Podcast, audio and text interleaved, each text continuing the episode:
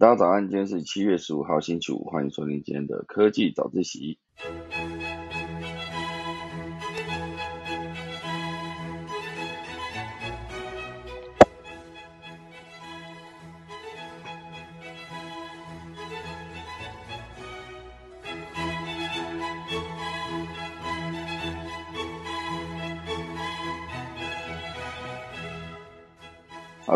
科技早自习要跟大家分享几则消息。第一大段呢，会跟大家聊到就是特斯拉的新电池。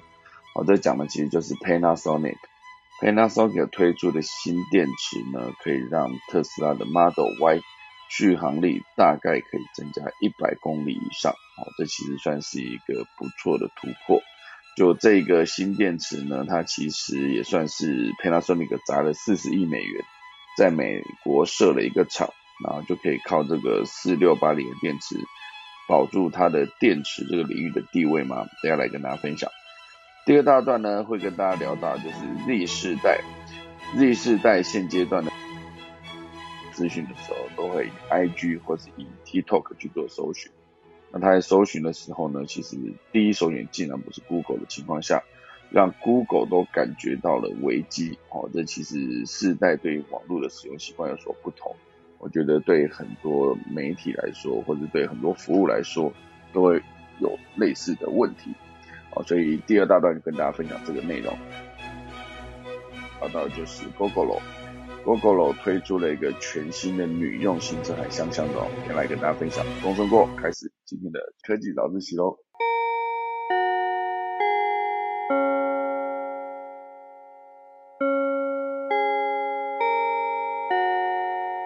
好的，那先来跟大家聊聊几则短新闻吧。好，今天第一个短新闻会跟大家聊到，就是 iPhone 十五，天啊，iPhone 十四都还没出，我们现在竟然已经讨论到 iPhone 十五了。iPhone 十五呢，接下来被呃爆料说将采取高单价的潜望式镜头。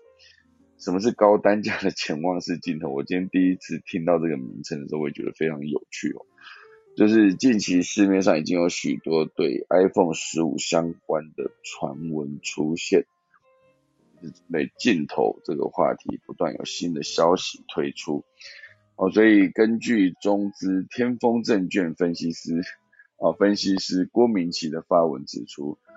苹果相机供应链呢将因为 iPhone 十五采用高单价的潜望式镜头设计。而进入为期两年的高速成长周期，而这一个呃 iPhone 十五的潜望式镜头呢，也会直接带动几家，比如说像 LG 啦、高伟电子啦、大力光啊以及兰特光学等五家厂商，成为 iPhone 十五采用潜望式镜头设计后的主要受益者。哦，这其实大家还在思考 iPhone 十四的时候，iPhone 十四的设计可能会有所不一样。哦，就是之后我们的镜头真的能够更贴近于手机吗？就是不会完全凸起在手机的背盖后面。那如果是的话，其实好像就是终于回到了当时贾博士可能会有的要求的逻辑。因为其实。iPhone 的镜头一直以来都会被人家判定成，其实拍照拍照的成像是非常的好的哈。呃，当然一段时间之后啊，大家会去做一些比较啊，比如说我前阵子去看了 vivo 的手机，也看了 LG 的手机哦，那很多关于夜拍啦，或是直接在镜头使用上面，就是各个手机大厂都推出了自己的强势的作品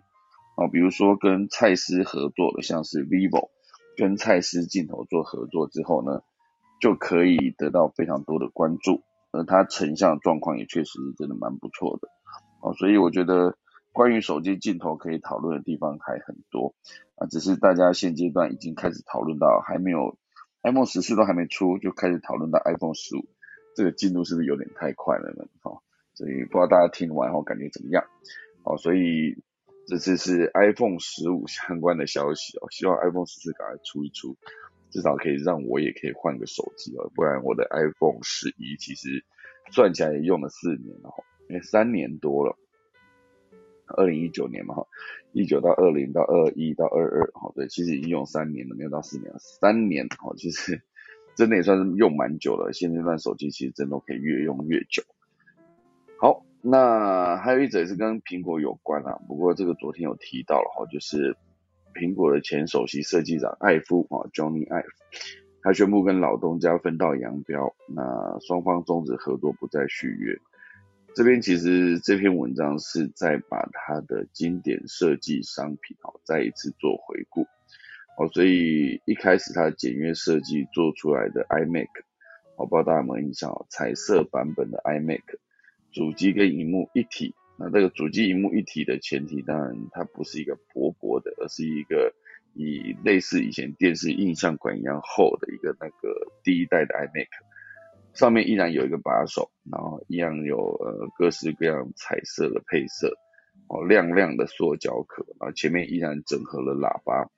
哦所以当今天这一个一九九八年就推出的一个活活泼的外壳，对，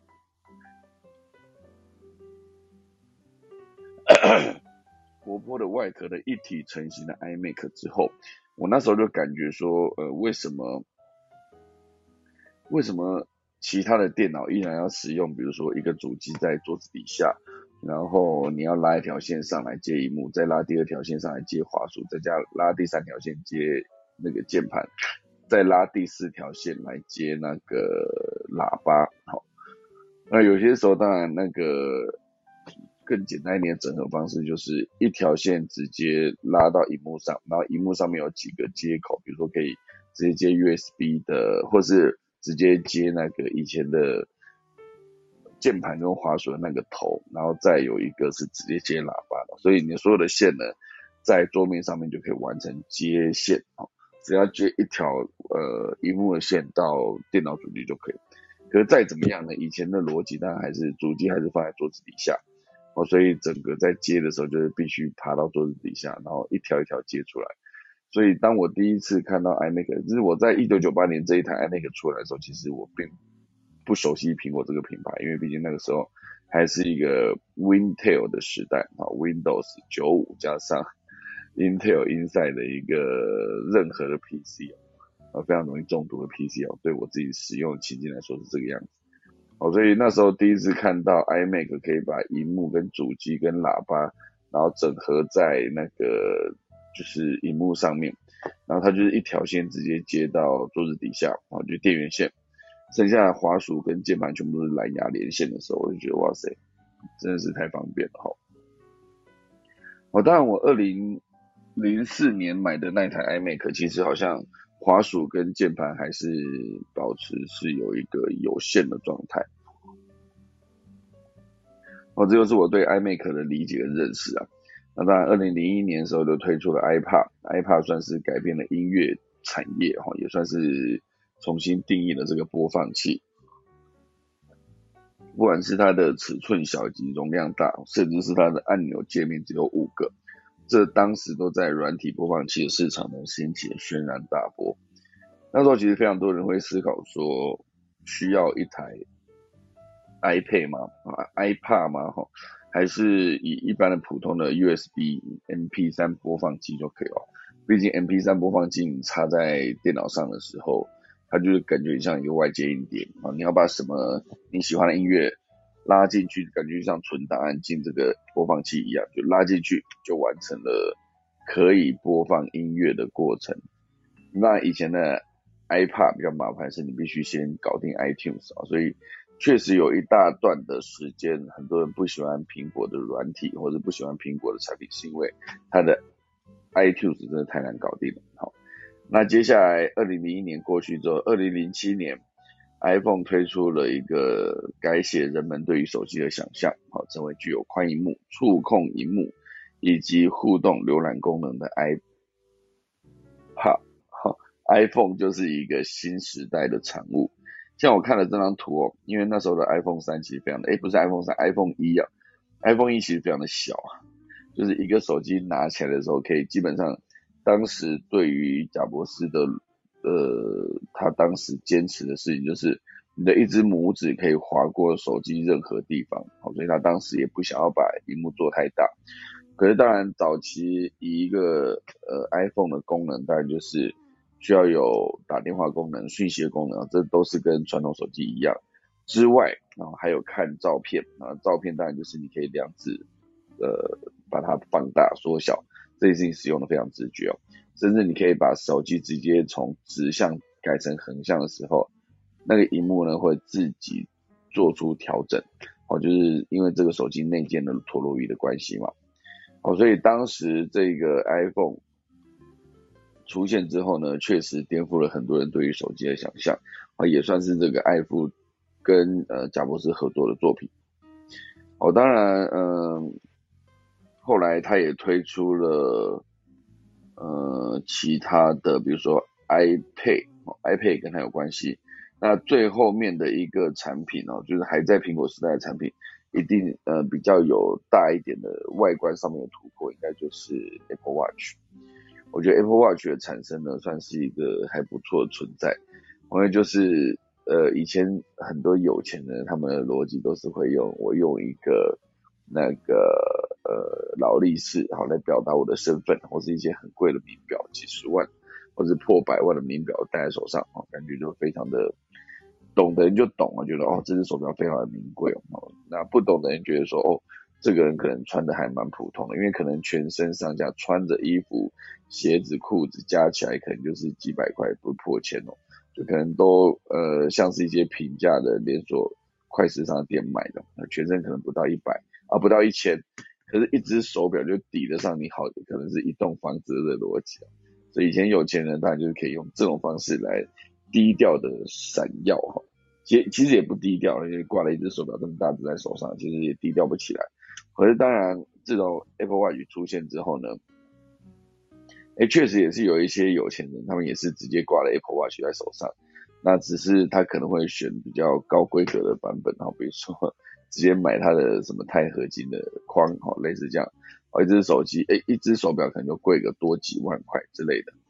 哦，所以当大家都在挂 Apple Watch 的时候，觉得哎，好像我就跟那些以前会挂劳力士的人没有什么不一样。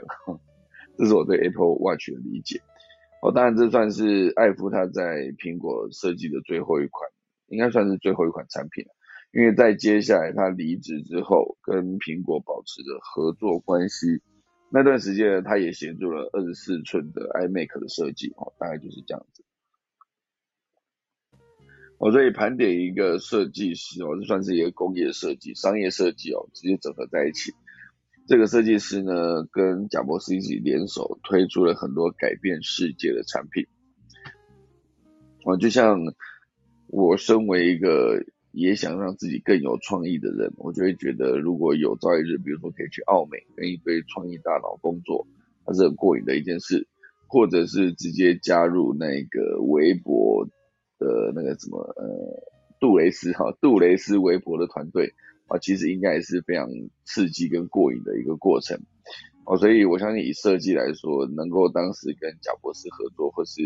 跟呃爱夫旗下啊担任设计的合作伙伴，绝对是非常过瘾的一件事啊。当然，我觉得在合作的过程中，绝对是非常痛苦的，因为据说贾博士会对很多细节非常非常非常非常非常要求。几乎到了一个一般人会觉得无可理喻的地步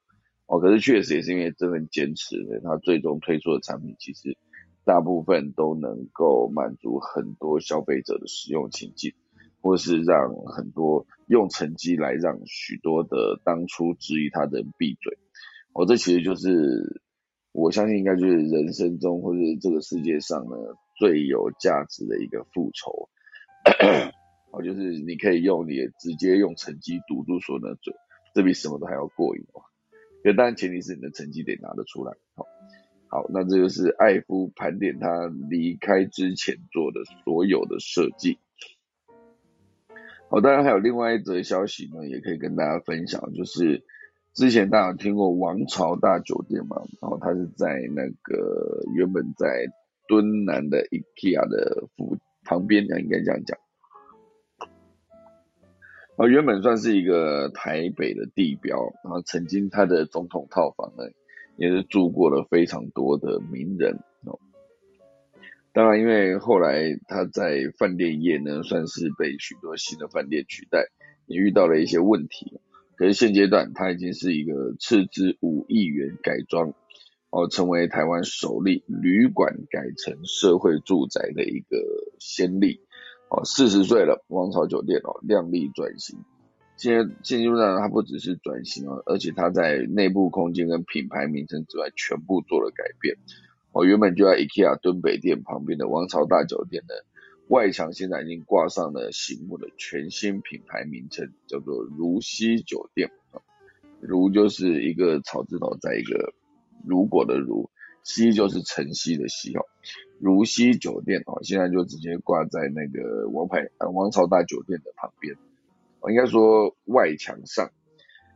当然这个王朝酒店是一个有四十年历史的老酒店哦，最早是环雅饭店，那后续也挂上了假日环雅酒店，然后还有盛世王朝酒店哦，在许多老台北人心中呢算是重要的回忆。我觉得它的整个总统套房，当时的名人呢，其实只要有人有明星到台北。哦，就是一定要指定住那个总统套房。哦，其实当时那总统套房是非常非常的华丽跟奢华了，应该这样讲。他就会让我想到，就是当时那个以 Michael Jackson 来台湾我印象中，哦，他好像就是住在中山北路的金华酒店，哦的顶楼，哦，就是最高楼层的套房，应该已经不能算套房哈，应该是整层哦，整层的总统套房的感觉。哦，所以。只要有名人来哦，就是这些顶尖的饭店或酒店呢，都可以最高规格来招待这一个明星。啊，不止在硬体方面做到极致哦，在软体服务方面呢，也一定可以满足所有的名人的要求。好，这就是呃当时王朝大酒店的一个过去。那当然现阶段呢，算是一个在疫情期间啊，王朝酒店甚至是一度改成防疫旅馆。然后今年四月呢，才重新回到一般酒店的形态经营。而这一个饭店呢，现阶段哈，就是持续不断的在做活化多余空间这件事。好，比如说王朝酒店原来有七百三十间客房，非常大哈，它的饭店数是仅次于君悦、凯达饭店，房间数第三多的业者。但在后疫情时代呢，他们就决定。哦，这个如溪酒店只保留四百零八间，就是将饭店 A 区的三百间出租给兆基物业，直接改装成社会住宅经营。哦，这也是台湾第一间旅馆改社会住宅的案例，最快八月就可以有人入住，预估每年可以创造差不多五千万元的业外收入。好，这就是如溪酒店。当然，他也租了其他的，比如说十五、十六楼的总统套房，以及馆内的健身房啊，都在去年完成改装啊，并交由呃 Youth Fitness 跟 Yoga 啊经营啊。目前外租的平数大概有一二七四平啊，租的非常大，而且它五楼的会议中心呢，也容纳了四百个会议跟三呃三十桌的喜宴。我也可以举办记者会、发表会等等，哦，所以内部其实持续不断都在改装，而且把目标都瞄准了散客或是亲子客等等，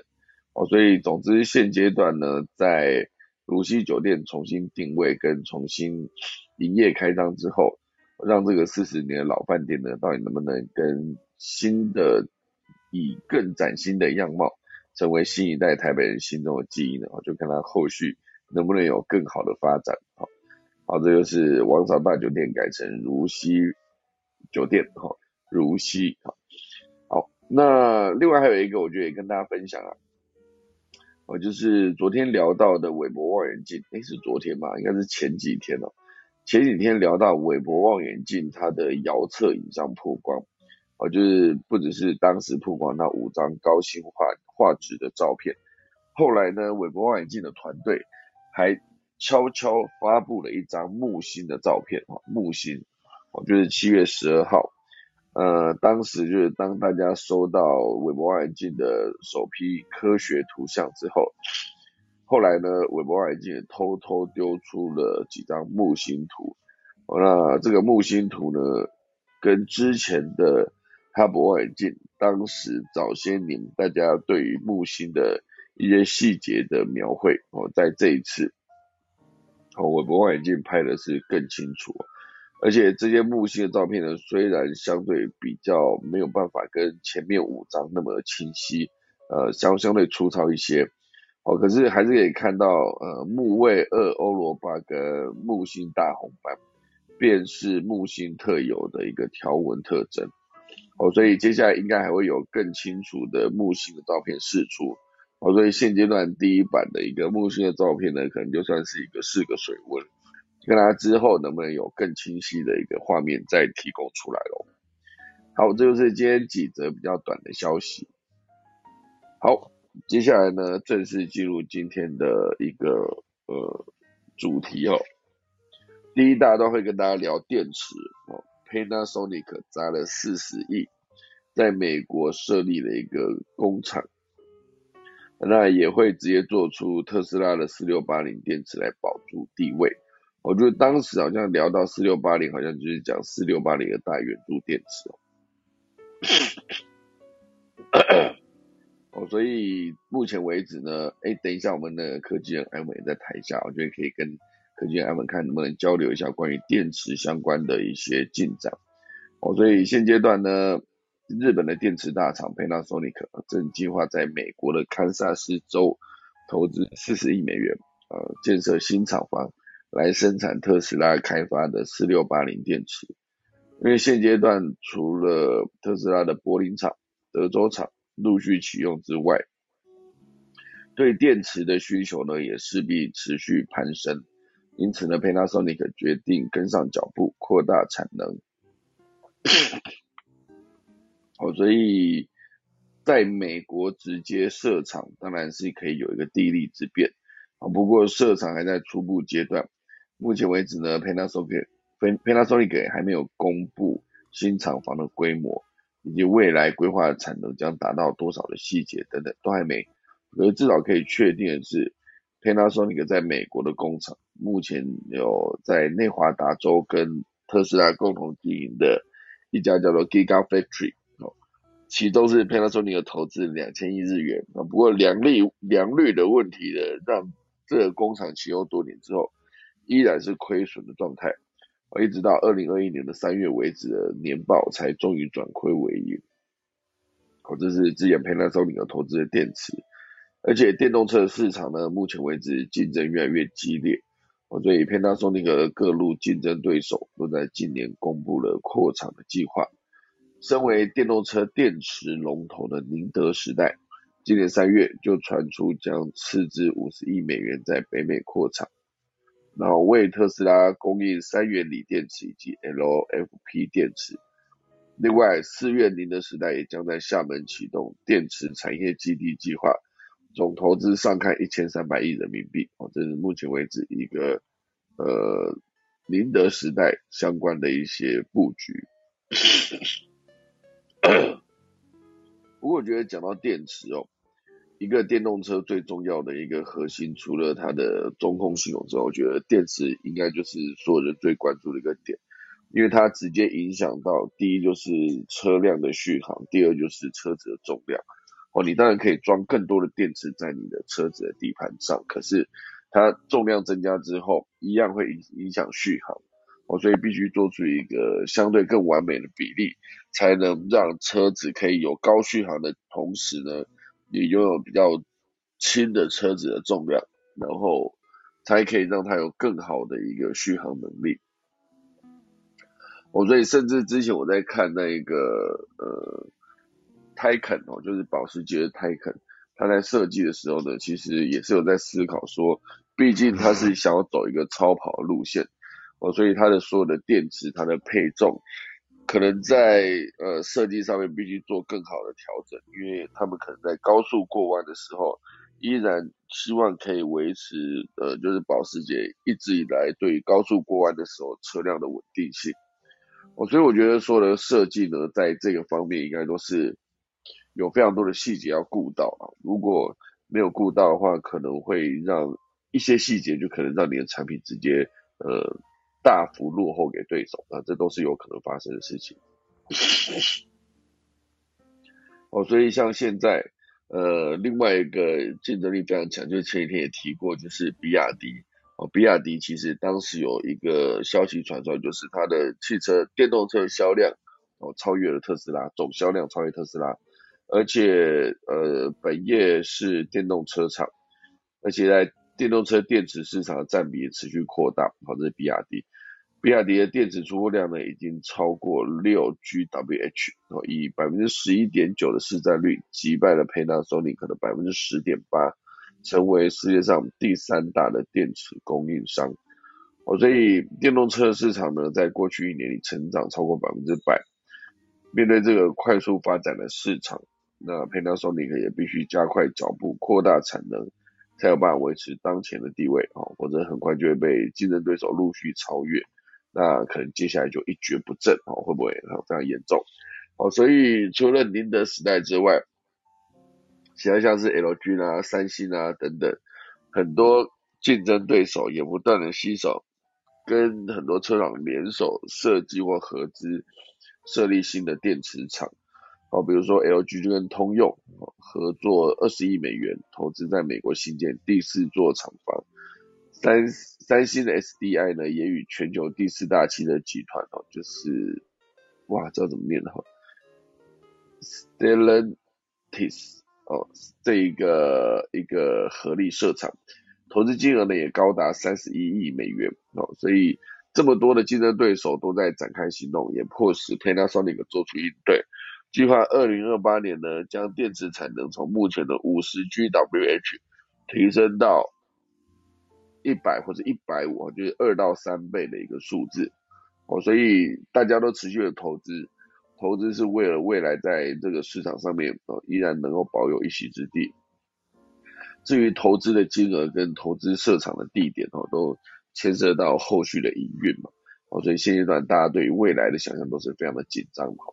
啊，不过还是可以来聊聊 Panasonic 发表的新电池技术。哦，这个可以让特斯拉的 Model Y 续航大概提升一百公里以上。哦，就是路透社报道啊，特斯拉主要电池供应商 Panasonic 旗下的 Panasonic Energy 表示，公司正在研究一项新技术，到二零三零年呢，可以将电池能量的密度提高五分之一。所以我不知道大家之前有印象，就是。聊到电池，就会聊到就是电池的进展，其实相对是比较慢的，因为这么多年以来呢，你看我们的所有的晶片的运算速度以及纳米程度啊，就是比如说呢晶晶片是从呃呃十纳米、九纳米、八纳米，一再降到一路降到五纳米、四纳米、三纳米等等，一直往下降，每降一阶呢，它其实就是跳跃了一个等级。可是电池，你想想看。现阶段那个 Panasonic 出来大力研究之后呢，它有预期在二零三零年，就是在八年后，它才可以把那个呃电池能量密度提高五分之一，相对好像是比较慢哦。就是以电池这一块来说，好像很多的呃厂商或者是很多的的研发机构在研发电池的过程中，应该是还没有找到一个非常有力的突破点。哦，所以才没有办法像它有一个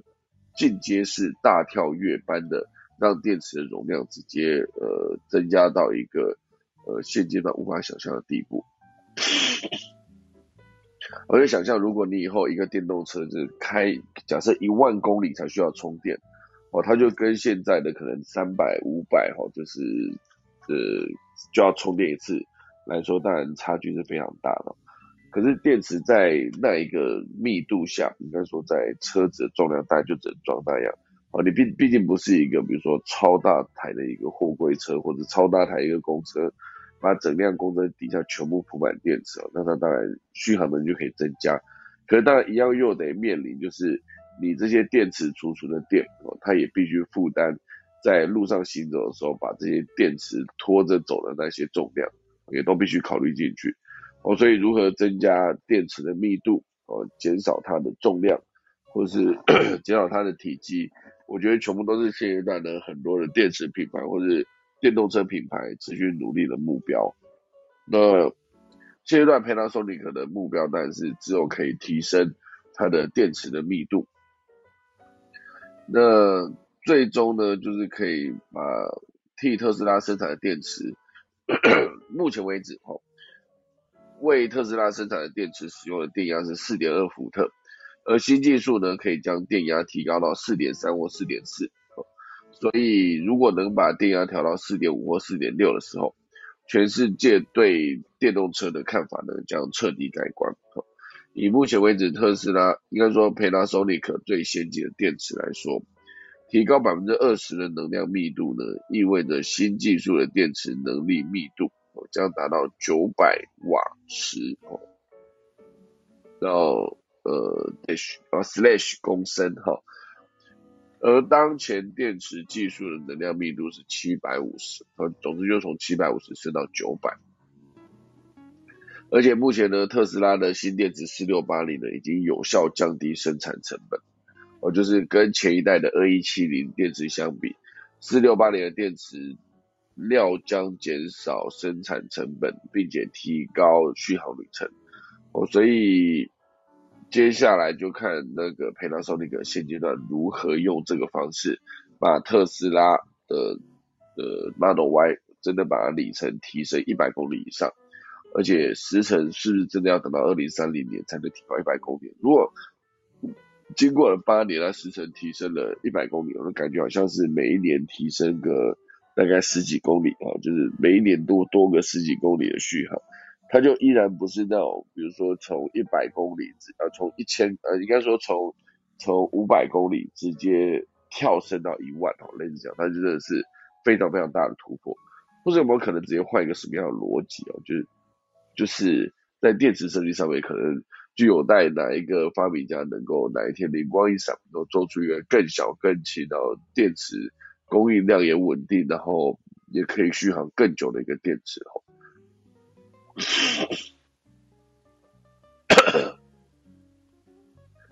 好，那这就是特斯拉相对这几个电池相关的新闻。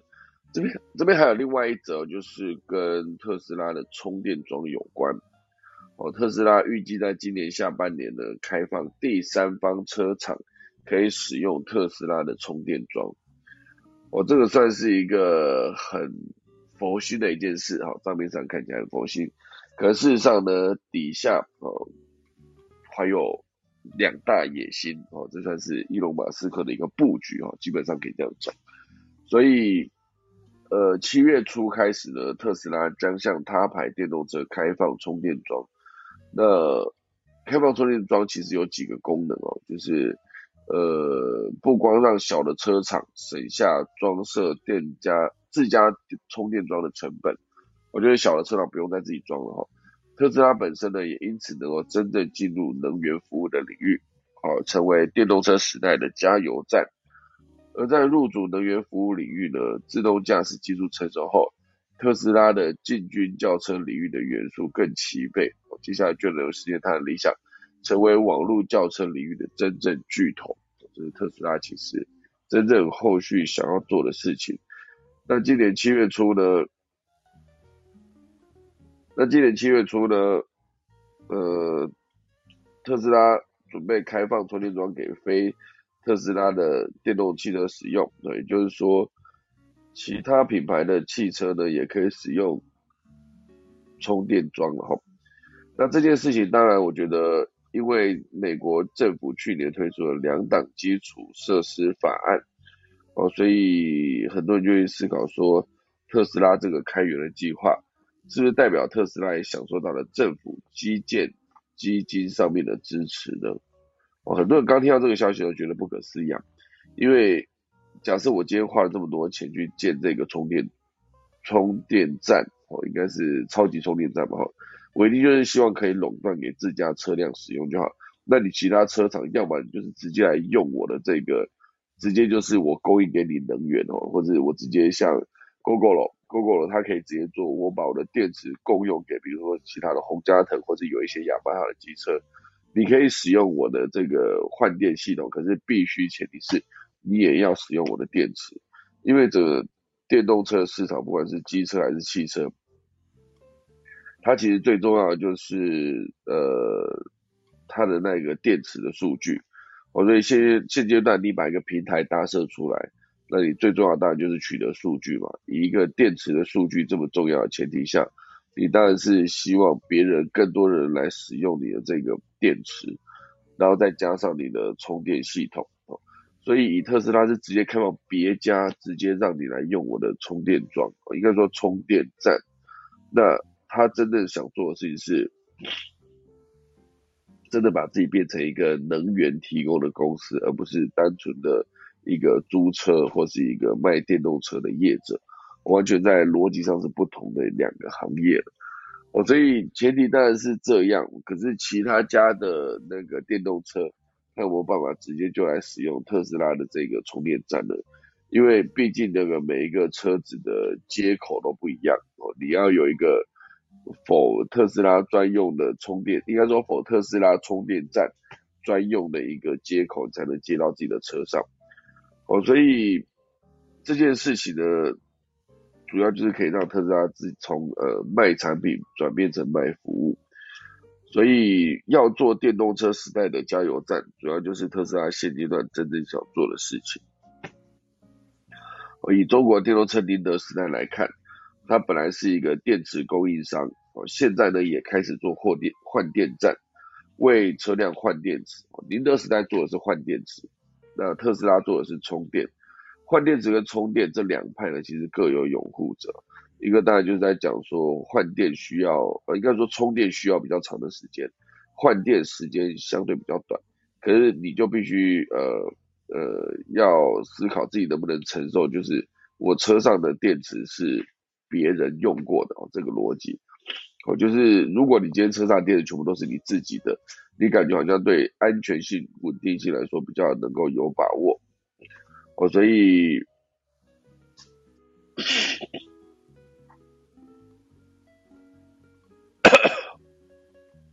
哦，所以现阶段当然就是特斯拉有这个想法，然后能不能执行的更到位，然后能不能有其他家的厂商更愿意加入。来让以后就不需要再建那么多的充电站，就是真的变成一个能源上面的统一的逻辑哈。就是之前在呃所有的汽车进入燃油车时代的时候，也是呃当大家都开始用了同样的一个加油站哦，然后用同样的加油口，然后直接把所有加油口统一之后，那大家在呃看到加油站所有车都可以去加的时候，有没有一天？那个特斯拉的充电站也可以变成这样子的逻辑，所有电动车都可以去加，或者是其他家的电动车业者呢，于思考说，我也不想要共享我的电池的资讯给特斯拉，那他就不加入这个计划。可是他当然就必须自己去搞定，说我自己旗下的充电，应该说旗下的电动车没电的时候该怎么办呢？就必须自己搞定哦。所以，呃，以麦肯锡的建议。呃，电动车要达到一个健康平衡的状态，充电站应该是要是现在的二十倍哈，哇，所以还差非常多。所以在充电基础设施非常紧缺的前提下，呃，特斯拉把超级充电站开放出来，把充电的服务提供给所有电动车车主，自然的也会得到各方产业的支持哈。这个是特斯拉目前为止进行中的一个项目。好，那现在来聊聊第二大段了。第二大段要跟大家聊的就是这个 Z 世代哦，就是我现在在思考说，我在搜寻东西的时候，第一时间我一定就是先去 Google 找，因为我自己之前在搜寻过呃呃 Microsoft 的搜寻的浏览器，应该说搜寻引擎和那个 Bing，我在使用 Bing 的时候，我发现哇塞，搜寻出来的资料比较少哦，然后。之前还有其他搜寻引擎，就是搜寻结果就远远不及 Google 这么多哦，那也不如这么快。就是明明很多资讯呢，在 Google 就是找到，在别的搜寻软体就是找不到，就是就觉得很痛苦。所以最终我就是不多做思考，我就直接把我的浏览器内建的搜寻过直接改到 Google 那边去哦。所以在 Google 的时候，我可以找很多的图片、影片，或者是连接，或者资料、文字等等。可是现阶段的 Z 世代的年轻人，他们要搜寻东西的时候，是习惯是用 TikTok 去找，或是用 Instagram 去找，然后所以现阶段是包括呃科技巨头、搜寻巨头 Google 都倍感威胁哈，因为你说以前以一个社群媒体来看，大家原本都在使用 Facebook，后来大家都跑去使用，呃，在 Facebook 上面原本是有交友的功能嘛，认识新朋友，或是有一些跟自己的亲朋好友互动的机会。可是当然，因为 Facebook 后来持续发展了，有更多的广告，呃，更多的那个粉丝团的功能、社群的功能等等，让它变成好像很多在隐私方面，让年轻人没有那么喜欢跟买单。所以最终呢？大家应该说年轻一辈，哦，他们就跑去用 IG，然后再更年轻，可能就是跑去用 TikTok 等等，一样能满足他们交友的功能哦，甚至还可以用更精准的方式，比如说你的作品是这样，你的风格、你的节奏，我可以很快速的认识你这个人，我就直接在你的影片底下留言，就可以跟你聊天互动，这也是某种交友的方式。那这种社交的功能被取代，很多 Facebook 紧张，OK，哦，这可以理解。可是如果说今天是一个搜寻功能，就是 Z 世代离开 Facebook 已经是很多人会理解的一个状态，哈，没什么好争议的。可是当他们在搜寻也不再依靠 Google 的时候，我觉得如果是 Google，我应该会非常非常错。帮我拿卫生纸。好，所以呢，那个。这一次就是我看到这个消息的时候，其实我自己也是觉得非常的惊讶，就是既然连 Google 都必须担心年轻人离开他们而去的这件事情，因为年轻世代呢，因为多样化的媒体而有不同的选择，让以照片为应该说以照片跟影片为主的 TikTok 或是 Instagram 等社交媒体现阶段崛起，也不能算崛起啊，就是持续不断有很高的声量在年轻人的。呃，使用情境下，哦，所以，呃，负责 Google 知识跟资讯团队的副总经理叫做加拉万哦，他出席了一个技术会议的时候，就有提到 Google 产品的未来以及对人工智慧。我，谈话中有提到说，年轻用户们并不倾向于输入关键字，而是期望以新的、更身临其境的方式去找寻内容。他有指出，大约百分之四十的年轻人在寻找午餐地点的时候呢，是会去 TikTok 或者 IG 哦，而不是直接到 Google。哦，所以百分之四十的年轻人其实数量算蛮大的。那 Google 后来证实哦，加拉万的评论是来自于内部研究，针对十八到二十四岁的美国用户。然后这些数据呢尚未公开，但是稍后可能会直接加到 Google 的官方网站，呃，包括其他统计数据一样。例如，现在百分之五十五的人，也还选择在亚马逊上面进行产品搜寻，而不是直接在 Google 上面搜寻了，这是一个非常大的使用上的差别。哦，所以我觉得，当 Google 都在有点担心年轻人离他们而去的时候，我们现在去盘点说现在的科技的巨头，F A A，呃，诶 f 就是 Facebook 嘛。A 是 Amazon 跟苹果嘛，然后 G 就是 Google 嘛，还有一个什么 N 哦 N 对，N 原本是那个 Netflix，就 F A N N F F A A N G 哈，就是这几个全部都是在戏谷出来的几间厉害的公司，都有没有可能是年轻人之后会离开的对象呢？但我觉得以搜寻结果来看呢，Google 当然还是持续优化它的整个。搜寻的界面，不管是地图的搜寻，整合在地资讯的服务，或者是直接目前为止，Google 地图正在结合扩增实就是 AR 功能，以街景服务为用户导航哦，不像传统的导航。我的街景服务目前为止还没有用过。我常在找电池，应该说找地图的路上，我就会看到那个 Google 也提供，就是我要不要直接开启 AR 功能以。真实的实景哦，然后去为用户导航，这件事我目前没有试过，好吧？也许今天可以来试试看。好，所以当代的年轻人呢，对于视觉内容的偏好将改变 Google 未来搜寻方式的搜寻，应该说未来搜寻的搜寻方式以及资讯传播的方式。用户会透过关键字获取蓝色的连接，那是以前的事哦。现在越来越多人使用语音搜寻，然后 Google 也尝试将影像和文字结合，并设想未来用户可以举起手机或者戴上 AR 眼镜，就根据他们看到的一切，直接开始做搜寻的动作。我觉得搜寻这件事情就是这样子，你能不能在很短时间之内找到你要的资讯，然后还善用很多，比如说空格，比如说逗点，比如说加号、减号、括号等等，或者这些全部都是在搜寻的时候，你稍微多做一点点改变，你在搜寻的结果上面就可以得到更精准的匹配。哦，这是搜寻这件事情必须要有一些的基本的能力。好，那这当然就是我自己觉得非常有感的一件事啊。我说做的像我以前做的节目，如果年轻人不看，我就比较担心哦，就是能不能真的是符合年轻人口味的节目。那当然现阶段呢，你是要直接在平台上面就做选择，可能一样的内容，你想要接触到 更年轻的观众，你就必须在内容上面做调整，而且放在不同的平台上。好，这就是今天的第二大段。那当然，第二大段里面原本还有想要再多聊一个，就是字节跳动，就是 TikTok 的母公司哦。所以说，呃，Facebook 或是 YouTube，大家都一直在抄 TikTok 的时候，TikTok 其实也没有在停止前进哦。但他他们现阶段还是说，那我也跑去推出一个放小红书的 APP 哦。那小红书其实在呃，对岸的使用上呢，算是一个非常热门的一个服务。他在做搜寻的结果，或者直接做后续的购买这件事情，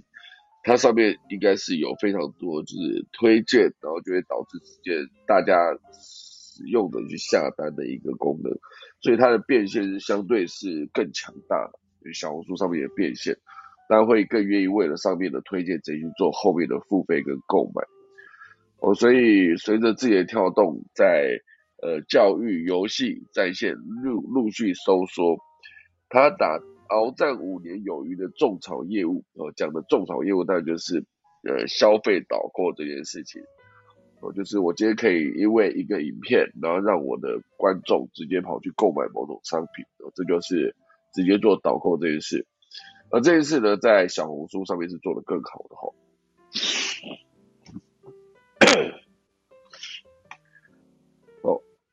哇塞！我今天整个刚才清了一下我的猫的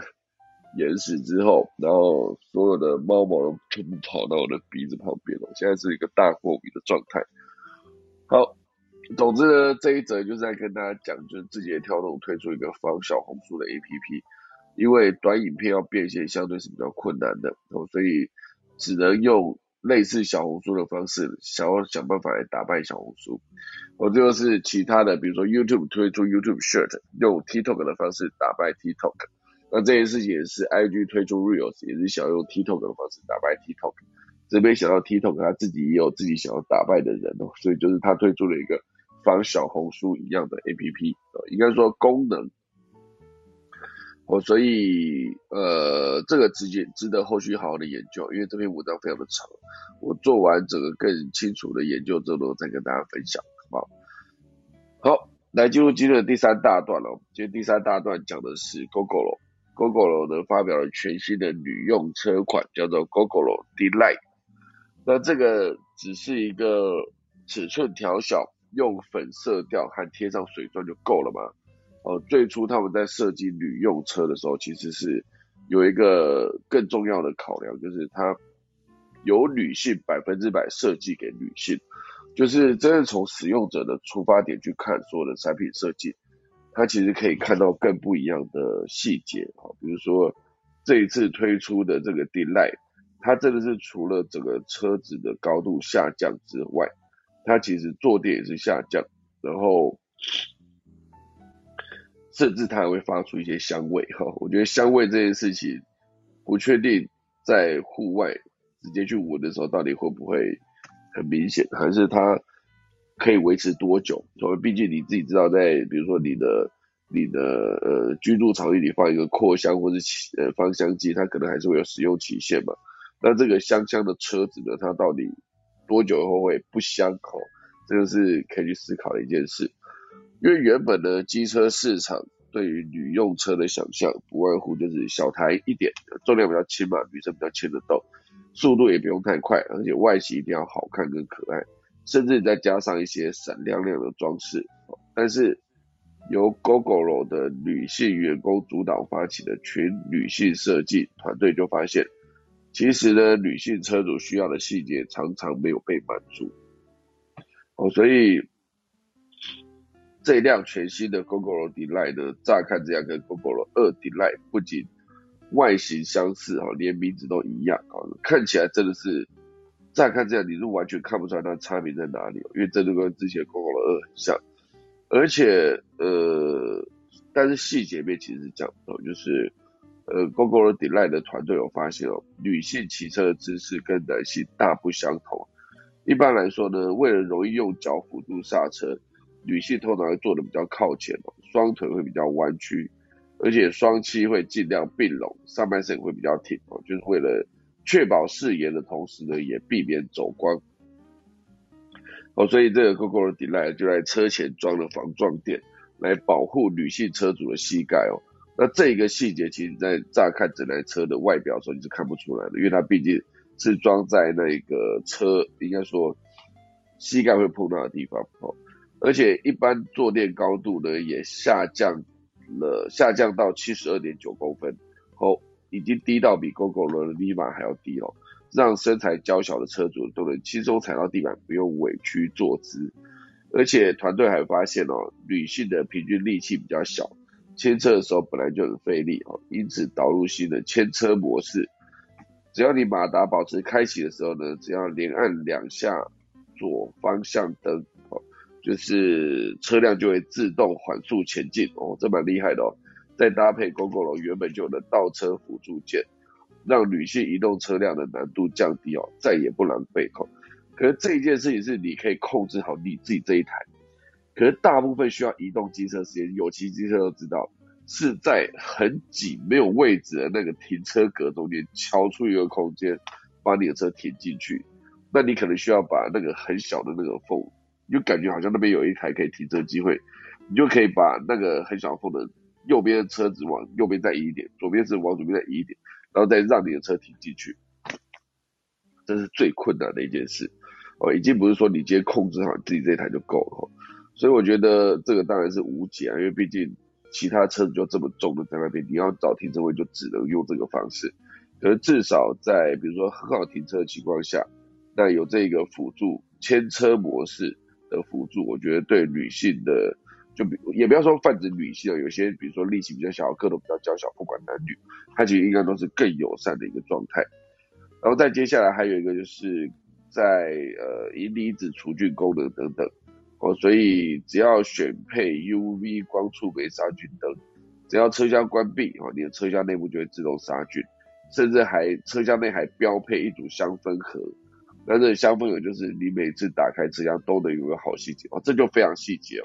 就是很多时候你知道，你就发现那个，比如说我现在骑之前在骑狗血，只要下雨天的时候，你一打开一定就是闷坏的安湿的安全帽的味道，那就差很多。哦，所以我觉得这很多的细节都算是。女性设计给女性之后，我觉得是让更多的人有感的一个设计，这就做的还蛮不错的。好，以上就是今天的可以早起啦，那来跟大家分享今天农历七月十五号周五，然后农历是六月十七，啊，今天是乙嫁娶、开市、立劝、祭祀、祈福、动土、迁徙、入宅、祭造庙跟安葬。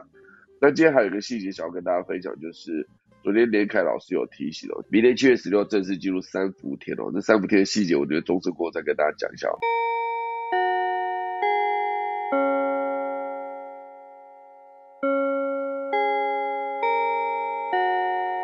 好的，时间进到八点整，然后今天呢要跟大家分享就是明天七月十六正式进入三伏天。那因为明天没有科技早起嘛，所以今天要提醒大家就是。要进入三伏天，就是代表说七月十六号到八月十九号这个三伏天的天气极热，那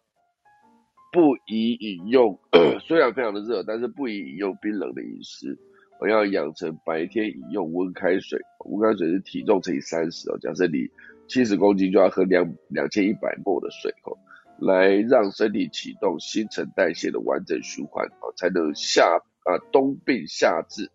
夏天来治冬天的病哦，那而且接下来的七月十六到八月十九这么热哦，还是希望大家可以一个月不要吃冰，不要喝冰啤酒或冷饮哦，这非常的重要。这是来自连凯老师的提醒，所以特别发那个讯息给我，叫我在今天提醒大家哦，这一个月不喝冰啤酒，怎么可能？啊，我就看大家怎么决定了。反正这就是一个三伏天，然后最重要一个可以冬病夏治的一个机会，就看大家有没有兴趣跟我一起，就是先不要喝啤酒或者不要吃冰哦。昨天什么事都做了哈，也也吃了冰，也也喝了冰啤酒，也喝了冰的饮料。就我但凡只要很渴的时候，就会想要去便利商店买一罐宝矿力来喝，然后就冰这样。感觉对身体不是很好哈，年纪到了一把，还有应该就开始得注意这些事情了。所以总之呢，明天的三伏天哦，这个天气啊，这个日期呢，就提醒给大家，呃，七月十六到八月十九。因为我看农民历上面呢，现阶段当然还是属于小暑，小暑这边一直到七月二十三号，所以七月二十四号之后呢，就会进到大暑，就是更热。大暑就是比小暑再多一点了，因为现在大部分都在吃中暑，啊，跟这个暑没有关系。好，总之呢，这就是今天的科技早自习啊。然后今天的呃，也不确定有没有人要来分享，呃，有吗？如果没有也没关系哈，我鼻子塞成这样的，赶快把节目结束，要去擤鼻涕比较划算，好不好？好啦，今天就谢谢大家收听啦，准备来打下个钟喽。